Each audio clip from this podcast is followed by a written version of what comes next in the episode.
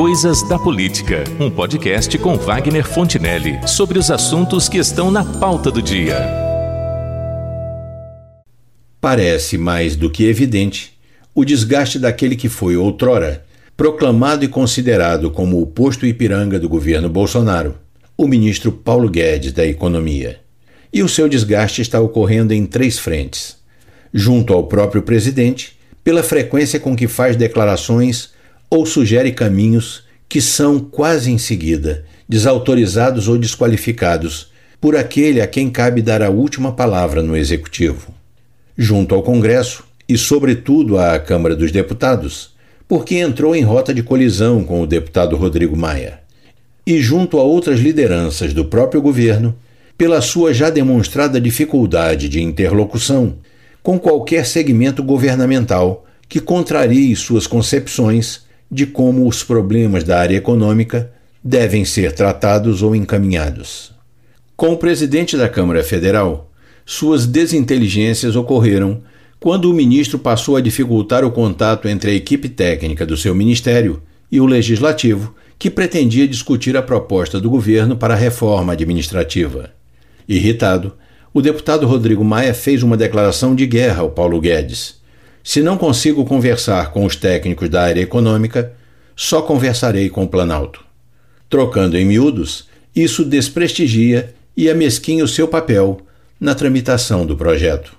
Com algumas lideranças do governo, por exemplo, os ministros Tarcísio Gomes de Freitas, da Infraestrutura, e Rogério Marinho, do Desenvolvimento Regional, a questão é de outra ordem é que ambos estão comandando áreas importantes sob a ótica do presidente da República no que diz respeito ao seu projeto de reeleição. E por este motivo demandam recursos para as suas respectivas pastas, dificultando por diversos modos os cortes lineares que o ministro Guedes tem tentado fazer no orçamento. Porque isso impediria o Bolsonaro de valer-se da velha e conhecida estratégia de inaugurar obras públicas como se fossem uma espécie de outdoor eleitoral. Este não é um esquema inventado pelo atual presidente da República, porque tem sido utilizado à larga por administradores federais, estaduais e municipais em busca de votos, desde tempos imemoriais na história da administração pública brasileira. A novidade de agora é que a campanha pela reeleição começou muito mais cedo do que seria previsível por uma série de fatores que todos temos acompanhado. A campanha pela sucessão presidencial foi precipitada pelo lançamento prematuro de algumas pré-candidaturas, como a do João Dória e a do Wilson Witzel. Só que isso, as tais candidaturas lançadas prematuramente, acabaram por levar o próprio Jair Bolsonaro a abrir ou a amplificar o debate sobre uma sucessão que de nenhuma forma lhe conviria antes que cumprisse a primeira metade do seu mandato, pois assim ele começou a gastar a sua munição mais cedo do que deveria. A Covid-19 trouxe uma nova variável a esse contexto.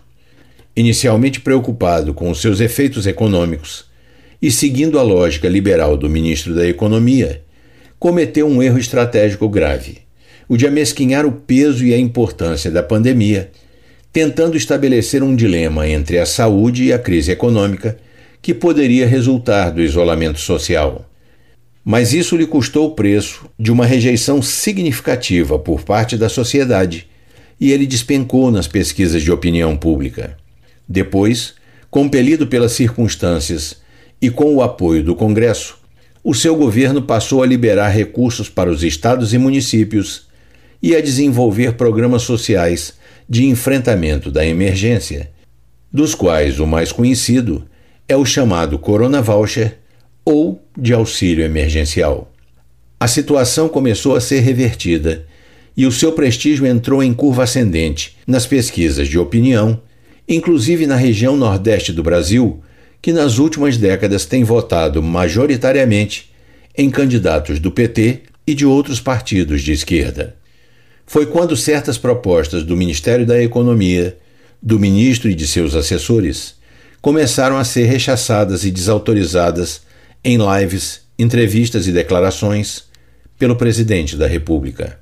E aí, o Bolsonaro, que se apresentou em 2018 como um político conservador nos costumes e liberal na economia, encantou-se com os aplausos das ruas e dos lugares para os quais tem viajado a cada semana. E descobriu que, sob o aspecto eleitoral, é muito mais proveitoso ser assistencialista do que liberal. Isso contraria o seu discurso de campanha? Certamente que sim. Mas nesse sentido, ele não está fazendo nada além do que também fizeram o Lula e a Dilma. E agora dificulta os planos do Paulo Guedes de, nas próprias palavras do presidente, tirar dos pobres para dar aos paupérrimos. Assim, diante dos limites impostos ao projeto liberal do ministro da Economia, a equipe que formou com esse propósito vai se esboroando com alguns de seus assessores especiais, deixando o grupo. Mesmo assim, de vez em quando sai de sua área uma ideia ou declaração impopular, como a recriação da abominável CPMF, embora com outro nome, depois de o presidente ter dito que não pensava nisso.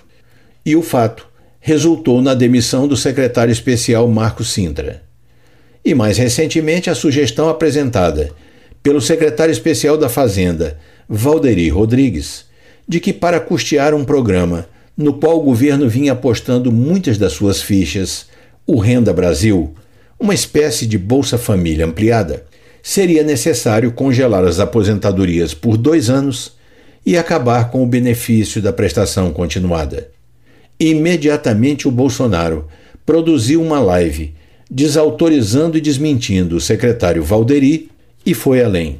Declarou que o programa Renda Brasil estava cancelado até 2022, pelo menos.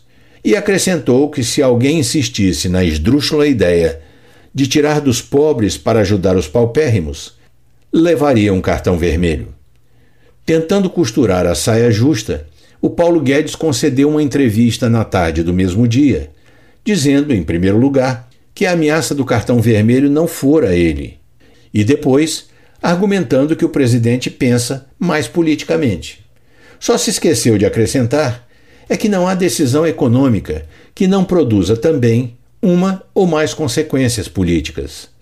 Como se diz por aí, explicou, mas não justificou.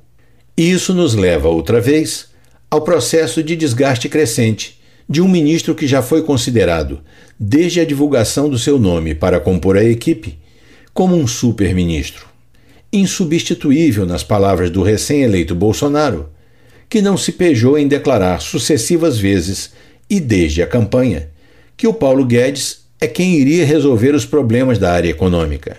E mesmo quando questionado sobre a eventualidade de vir a ocorrer algum problema entre o ministro e o presidente, acrescentou que no seu governo não havia nenhum plano B para a economia. Pois agora o que temos é um ministro não tão poderoso e soberano, mesmo nos temas ligados à economia do país e sendo confrontado por ministros de outras áreas, que no momento atual são mais estratégicas para os propósitos e projetos futuros do presidente. Um ministro que, por sua inabilidade verbal e incapacidade de diálogo com a classe política e com os setores organizados da sociedade, tem perdido espaço para negociar aquilo que deveria ser a pedra de toque da gestão Bolsonaro: as tão propaladas reformas que todos dizem ser a salvação da lavoura, mas ninguém resolve. A pergunta que muitos se fazem agora é: o Paulo Guedes já está num processo de fritura? Embora alguns analistas entendam que sim, creio que ainda não se pode fazer essa afirmação. Não porque ele ainda desfrute do mesmo prestígio junto ao presidente, mas porque, conforme já dito e evidenciado, o presidente parece que não tem mesmo um plano B para a sua substituição no cargo que ocupa. Sobretudo porque qualquer um que pudesse substituí-lo neste momento iria montar num porco espinho, como se diz, diante da terrível crise que teremos de enfrentar no pós-pandemia. Então, Paulo Guedes vai ficando do jeito que dá, enquanto o presidente muda sua estratégia política da defesa intransigente do liberalismo econômico para a prática do assistencialismo e do populismo mais apropriada para quem busca uma reeleição. Se funcionou para o Lula e para Dilma, Por que não funcionaria para ele? Só não se sabe é se funcionará para o Brasil. É o que temos para hoje.